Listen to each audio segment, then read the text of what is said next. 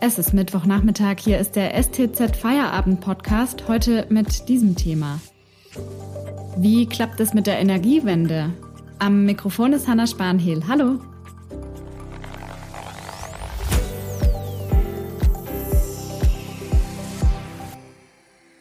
Spätestens bis zum Jahr 2045 will Deutschland klimaneutral sein, also unterm Strich keine CO2-Emissionen mehr ausstoßen. Das hat der Bundestag im Juni beschlossen.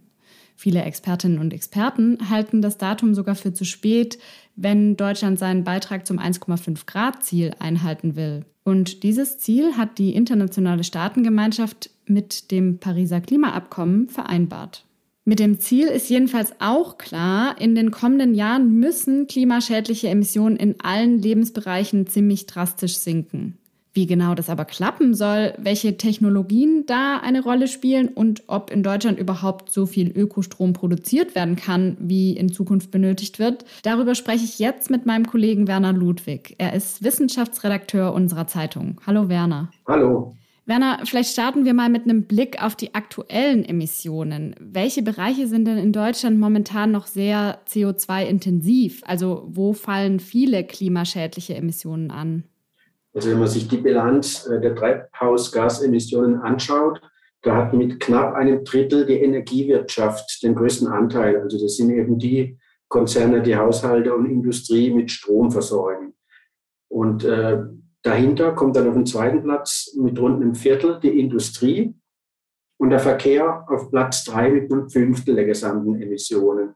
Das sind so die drei größten Blöcke. Dahinter kommen dann noch Gebäude, also vor allen Dingen Heizung und die Landwirtschaft. Und äh, wenn man sich jetzt die Emissionen im Energiebereich anschaut, äh, da ist es eben so, dass immer noch rund ein Viertel des Stroms aus Stein und Braunkohle kommt. Ähm, deshalb äh, ist es immer jetzt noch der größte Treibhausgasemittent in Summe. Ähm, interessant ist es aber nicht nur jetzt die aktuellen Anteile anzuschauen, sondern auch die Veränderungen jetzt in den letzten Jahren. Und da war es eben so, dass seit 1990 die Energiewirtschaft ihre Emissionen fast halbiert hat, eben wegen der Umstellung auf Ökostrom im Rahmen der Energiewende. Und auch die Industrie hat äh, einen kräftigen Rückgang der Emissionen in einem Zeitraum. Wenn man sich dagegen den Verkehrssektor anguckt, da hat sich kaum was geändert an den Emissionen jetzt in den letzten Jahrzehnten. Das liegt daran, dass äh, der Verkehr kräftig gewachsen ist und zum anderen kommt eben hier auch noch 95 Prozent der Energie aus Erdöl. Das heißt also, es muss vorangehen in Sachen Elektromobilität, oder? Gut, äh, grundsätzlich sind natürlich alle Lebensbereiche betroffen. Wenn Deutschland jetzt bis 2045 klimaneutral werden will, aber richtig ist, dass im Verkehrssektor jetzt der Nachholbedarf besonders groß ist. Und da könnten Elektroautos schon einen wichtigen Beitrag leisten, jetzt zu einer klimafreundlicheren Mobilität. Ähm, wenn man sich die Bilanzen anschaut, ist es so, dass heute äh, batteriebetriebene Autos pro Kilometer weniger CO2 als Benziner oder Diesel emittieren. Und das gilt auch dann, wenn man jetzt die aufwendige Batterieherstellung damit einrechnet. Wie sauber die Autos dann im Fahrbetrieb sind, hängt natürlich dann vom Strommix ab. Also wenn sie wirklich klimaneutral fahren sollen, müssen die Batterien natürlich ausschließlich mit Ökostrom geladen werden. Und dieses Ziel äh, ist bisher erst knapp zur Hälfte erreicht. Vielleicht noch ein Punkt zum Verkehr. Äh, da sagen ja viele Experten auch, dass es nicht reicht, wenn man jetzt einfach die Pkw-Flotte äh, elektrifiziert. Die fordern auch, dass ein Teil des Autoverkehrs durch öffentlichen Verkehr ersetzt wird und dass eben auch äh, mehr Fahrrad- und Fußgängerverkehr gibt. Jetzt hast du gerade schon über die Batterien gesprochen. Die spielen ja beim Thema Elektromobilität eine große Rolle. Ähm, jetzt ist es aber so eine Sache, weil die Reichweite von Elektroautos bisher wegen der Batterien noch nicht so hoch ist. Das finden viele nicht attraktiv. Wird sich denn da in absehbarer Zeit was tun? Also vielleicht kurz zu den Batterien. Also die, die Reichweite ist natürlich, äh, wenn ich eine große Reichweite will, brauche ich eine relativ große Batterie. Und deshalb ist es nicht klar, wenn ich große, schwere Autos habe mit großen Batterien, äh, ist die Batterie dann ähm, für eine relativ schlechtere Ökobilanz dann verantwortlich. Also kleinere Autos sind auch hier besser. Und wenn man sich insgesamt mal die Ökobilanzen anschaut, da war es vor ein paar Jahren noch so, dass die E-Autos generell äh, schlechter abgeschnitten haben als jetzt beispielsweise ein Verbrenner. Und es lag eben vor allem an dieser energieintensiven Batterieherstellung, die relativ hohe Emissionen verursacht hat. Inzwischen äh, sind die Batteriefabriken jetzt energieeffizienter geworden und die nutzen jetzt eben auch verstärkt erneuerbare Energien. Und dadurch ist der ökologische Fußabdruck der Batterie jetzt nicht mehr so groß. Und die Gesamtbilanz dann eben besser als beim Benziner oder Diesel. Gleichzeitig sollen die Akkus ja auch effizienter werden. Und vielleicht noch ein anderer Punkt. Im Moment ist es ja so, dass für diese Batterien Rohstoffe benötigt werden, die unter teils sehr problematischen Bedingungen irgendwo anders in der Welt abgebaut werden. Wird sich denn daran was ändern? Genau, also es wird weitergearbeitet, nämlich an der, an der äh, Verbesserung der Energiedichte, eben um die Reichweite auch mit einer kleineren Batterie äh, auf ein akzeptables Maß zu bringen. Und äh, ein anderes Problem, woran gearbeitet wird, sind eben die Rohstoffe. Also momentan brauchen wir ja für die Elektroden unter anderem Kobalt. Und das stammt zum größten Teil aus dem Kongo, wo es unter sehr fragwürdigen Umwelt- und Arbeitsbedingungen abgebaut wird. Und deshalb ähm, wird eben gearbeitet an Batterien, die jetzt weniger Kobalt oder auch gar keinen Kobalt mehr benötigen. Das wäre das eine. Und ansonsten ist natürlich für die Lithium-Ionen-Technik, die erstmal jetzt weiter das Maß der Dinge ist, äh, für die ist die Versorgung mit Lithium wichtig. Und da sehen die meisten Experten eigentlich jetzt äh, keine größeren Probleme. Voraussetzung wäre aber natürlich, dass die Batterien dann in Zukunft vollständig recycelt werden. Bisher ist es äh, noch nicht so der Fall. Auch über Wasserstoff wird ja viel diskutiert. Die Bundesregierung fördert die Technologie mit der nationalen Wasserstoffstrategie. Welche Chancen bietet denn der Wasserstoff? Also welche Rolle könnte er auch in Zukunft spielen? Ja, die großen Hoffnungen, die da jetzt in Wasserstoff gesetzt werden, die kommen nicht von ungefähr, weil es ist einfach ähm, sehr vielversprechend, weil dieses Gas bei seiner Verbrennung oder auch bei der Nutzung in der Brennstoffzelle lediglich Wasserdampf hinterlässt und äh, sonst keine schädlichen Emissionen. Und zum anderen ist so, dass der Wasserstoff sich auch sehr gut eignet, um jetzt elektrische Energie über längere Zeit zu speichern. Da kann man teilweise eben diese schwankende Ökostromproduktion ein bisschen abpuffern. Und wenn der Wasserstoff jetzt per Elektrolyse gewonnen wird, also Wasserspaltung mit Hilfe von Ökostrom, dann äh, ist er eben klimaneutral. Man spricht dann auch vom grünen Wasserstoff. Aber bis jetzt gibt es dafür eben nur sehr geringe Produktionskapazitäten, mehr oder weniger nur im Versuchsstadium. Und deshalb, wenn heute Wasserstoff eingesetzt wird, ist es meistens grauer Wasserstoff, der beispielsweise aus Erdgas hergestellt wird. Lass uns mal noch ganz kurz über einen anderen Bereich sprechen, der auch einen hohen Energieverbrauch hat, nämlich die Industrie. Wie kann die denn klimafreundlicher werden oder noch klimafreundlicher? Du hast ja vorhin schon gesagt, ein bisschen was ist schon getan worden in den vergangenen Jahren. Genau, also die Energieeffizienz äh, wurde schon deutlich verbessert. Äh, zum Beispiel eben durch die bessere Nutzung von Abwärme und andere Technologien. Und dieser Trend wird sich natürlich fortsetzen in den nächsten Jahren. Wenn jetzt die Industrie natürlich klimaneutral werden soll, dann äh, spielen auch hier der Ökostrom und grüner Wasserstoff eine ganz entscheidende Rolle.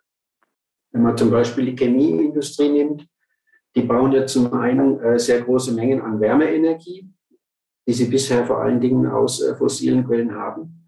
Die könnte man natürlich zunächst mal ersetzen. Es geht aber auch darum, äh, Ausgangsstoffe jetzt für chemische Synthesen äh, mit Hilfe von Ökostrom herzustellen. Äh, das sind Beispiele dafür ähm, Ameisensäure oder auch das sogenannte Synthesegas, was für viele äh, Kunststoffe und andere Produkte gebraucht wird. Das besteht aus Kohlenmonoxid und Wasserstoff.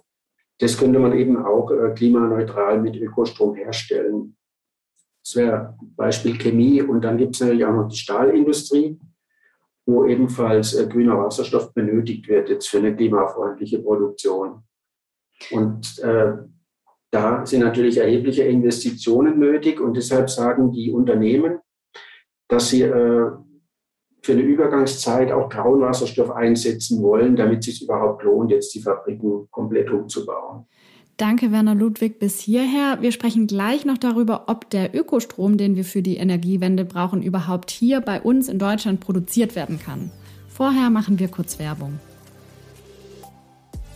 Aktuelle Informationen und Hintergründe, zum Beispiel zur Bundestagswahl, bekommen Sie jederzeit auf stuttgarter-zeitung.de oder in unserer STZ News App.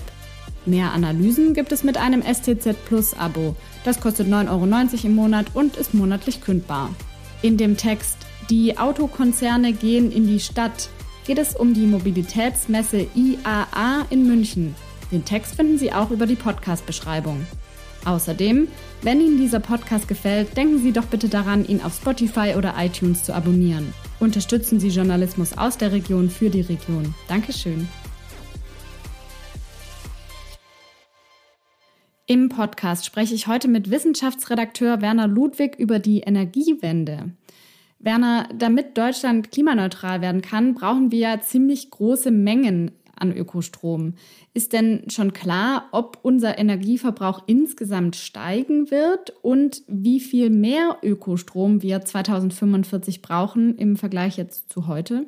Ja, die Experten von Agora Energiewende, die rechnen äh, bis 2045 fast mit einer Verdopplung des Strombedarfs äh, auf mehr als 1000 Terawattstunden. Und ähm, gleichzeitig gehen sie davon aus, dass der gesamte Energieverbrauch äh, deutlich niedriger liegt als heute, eben beispielsweise durch bessere Wärmedämmung in Gebäuden und auch sonst effizientere Technik. Und letztlich soll ja dann die gesamte Energieversorgung auf Ökostrom äh, und grünem Wasserstoff und zu einem geringen Anteil noch aus äh, synthetischen Kraftstoffen beruhen. Und wenn man sich das jetzt mal mit den aktuellen Zahlen, äh, wenn man das vergleicht, sieht man, äh, dass die Ökostromproduktion gegenüber dem heutigen Niveau in etwa vervierfacht werden müsste. Und das kann aber nur funktionieren, wenn der Ausbau jetzt bei Windkraft und auch bei Photovoltaik ungefähr dreimal so schnell läuft wie derzeit. So haben es die äh, Experten von Agora berechnet. Kann denn in Deutschland überhaupt ausreichend Ökostrom erzeugt werden, um das Land jetzt äh, komplett zu versorgen? Oder muss das dann auch woanders passieren? Also müssen wir auch künftig importieren? Also bei der Stromversorgung ähm, kann äh, das weitgehend gelingen, nach Ansicht der Agora-Experten, dass wir äh, das Land weitgehend eben mit äh, Strom versorgen können. Ähm, Allerdings, äh, momentan ist ja Deutschland äh, ein Stromexporteur und wird also tendenziell künftig dann eher ein Stromimporteur sein. Aber nicht in so einem großen Maßstab. Was die aber auch schreiben äh, in der Studie, die Agora-Experten, dass der Ökostrom, den wir in Deutschland erzeugen, nicht reichen wird, um jetzt auch noch äh, große Mengen Wasserstoff und synthetische Kraftstoffe herzustellen die äh, haben in ihrem Szenario beispielsweise angenommen, dass jetzt ähm, Wasserstoff und auch diese synthetischen Kraftstoffe im Jahr 2045 zu rund drei Viertel importiert werden müssen. Und wenn man sich dann fragt, wo sollen die herkommen? Also da sind als Produktionsstandorte vor allem die sonnenreichen Länder in Äquatornähe in Frage, beispielsweise Marokko, aber auch die heutigen Öllieferländer im Nahen Osten. Und der Wasserstoff, der dann dort erzeugt werden soll, der könnte dann beispielsweise über Pipelines oder auch äh, in verflüssigter Form in Tankschiffen nach Europa geschafft werden. Wenn man jetzt aber Ökostrom direkt einsetzt, dann ist ja eigentlich der Vorteil, dass sozusagen die komplette Energie, die man irgendwo reinsteckt, auch genutzt werden kann, während eben Wasserstoff oder die Umwandlung nochmal in Wasserstoff oder synthetische Kraftstoffe ähm, ja, mehr Energie benötigen würde, sodass man da nicht mehr so einen hohen Wirkungsgrad hat, richtig? Genau, also wenn man eben den Strom direkt nutzen kann, wie in einem batteriebetriebenen Auto, dann äh, verliert man am wenigsten der ursprünglichen Energie.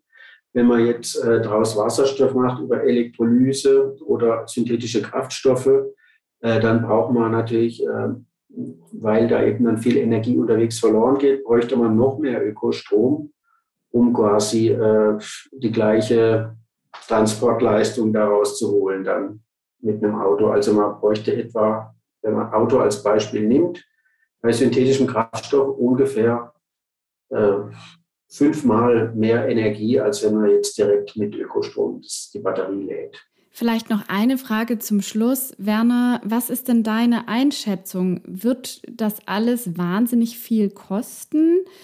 Und wenn ja, wie kann das irgendwie abgefangen werden? Können, können wir das überhaupt stemmen?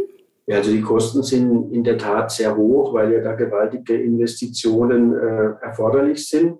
Ähm, es soll ja aber auch an anderer Stelle Entlastungen geben. Also der Strompreis soll zum Beispiel niedriger werden nach den Konzepten, die es da gibt. Ähm, dann soll es auch Investitionszuschüsse geben für umweltfreundliche Technologien. Und das Steuer- und Abgabensystem soll eben so umgebaut werden, dass es auch äh, sich lohnt für Unternehmen und Verbraucher jetzt da eben in die saubereren Alternativen zu investieren. Also eine Wärmepumpe sollte dann zum Beispiel halt äh, günstiger zu betreiben sein als eine Ölheizung. Ähm, es gibt ja auch die Konzepte mit dem Energiegeld, dass also diese Einnahmen aus einer CO2-Steuer äh, wieder zurückgegeben werden an die Bürger pro Kopf, wodurch dann eben die, die viel verbrauchen, äh, stärker belastet werden und die, die wenig verbrauchen, entlastet. Ähm, ein Problem ist natürlich noch, wenn wir jetzt in Deutschland oder auch Europa da sehr hohe Standards haben, wenn dann jetzt Importe kommen aus Ländern, äh, die weniger klimafreundlich produzieren, da gibt es beispielsweise das Konzept des CO2-Grenzausgleichs, um dem entgegenzuwirken. Auf deren Importe müssten dann eben äh, eine Abgabe wie, wie, eine, wie ein Zoll erhoben werden, die quasi äh, ausgleicht, dass die weniger klimafreundlich produzieren. Und dann würden sie eben jetzt äh, keine Dumpingkonkurrenz darstellen für die inländischen Produzenten. Generell äh, sagen die praktisch alle ähm, Ökonomen und Energieexperten, dass äh, trotz der hohen Kosten sich äh, die Investitionen in den Klimaschutz auf jeden Fall lohnen, weil wenn man nichts tun würde, wären eben die Folgekosten noch um ein Vielfaches höher, wie man ja jetzt auch äh, sehen konnte in letzter Zeit an Klimaextremen. Vielen Dank, Werner Ludwig, für diese Einschätzungen. Den Podcast hören Sie dann morgen wieder, wenn Sie mögen. Ihnen jetzt einen schönen Feierabend. Tschüss und machen Sie es gut.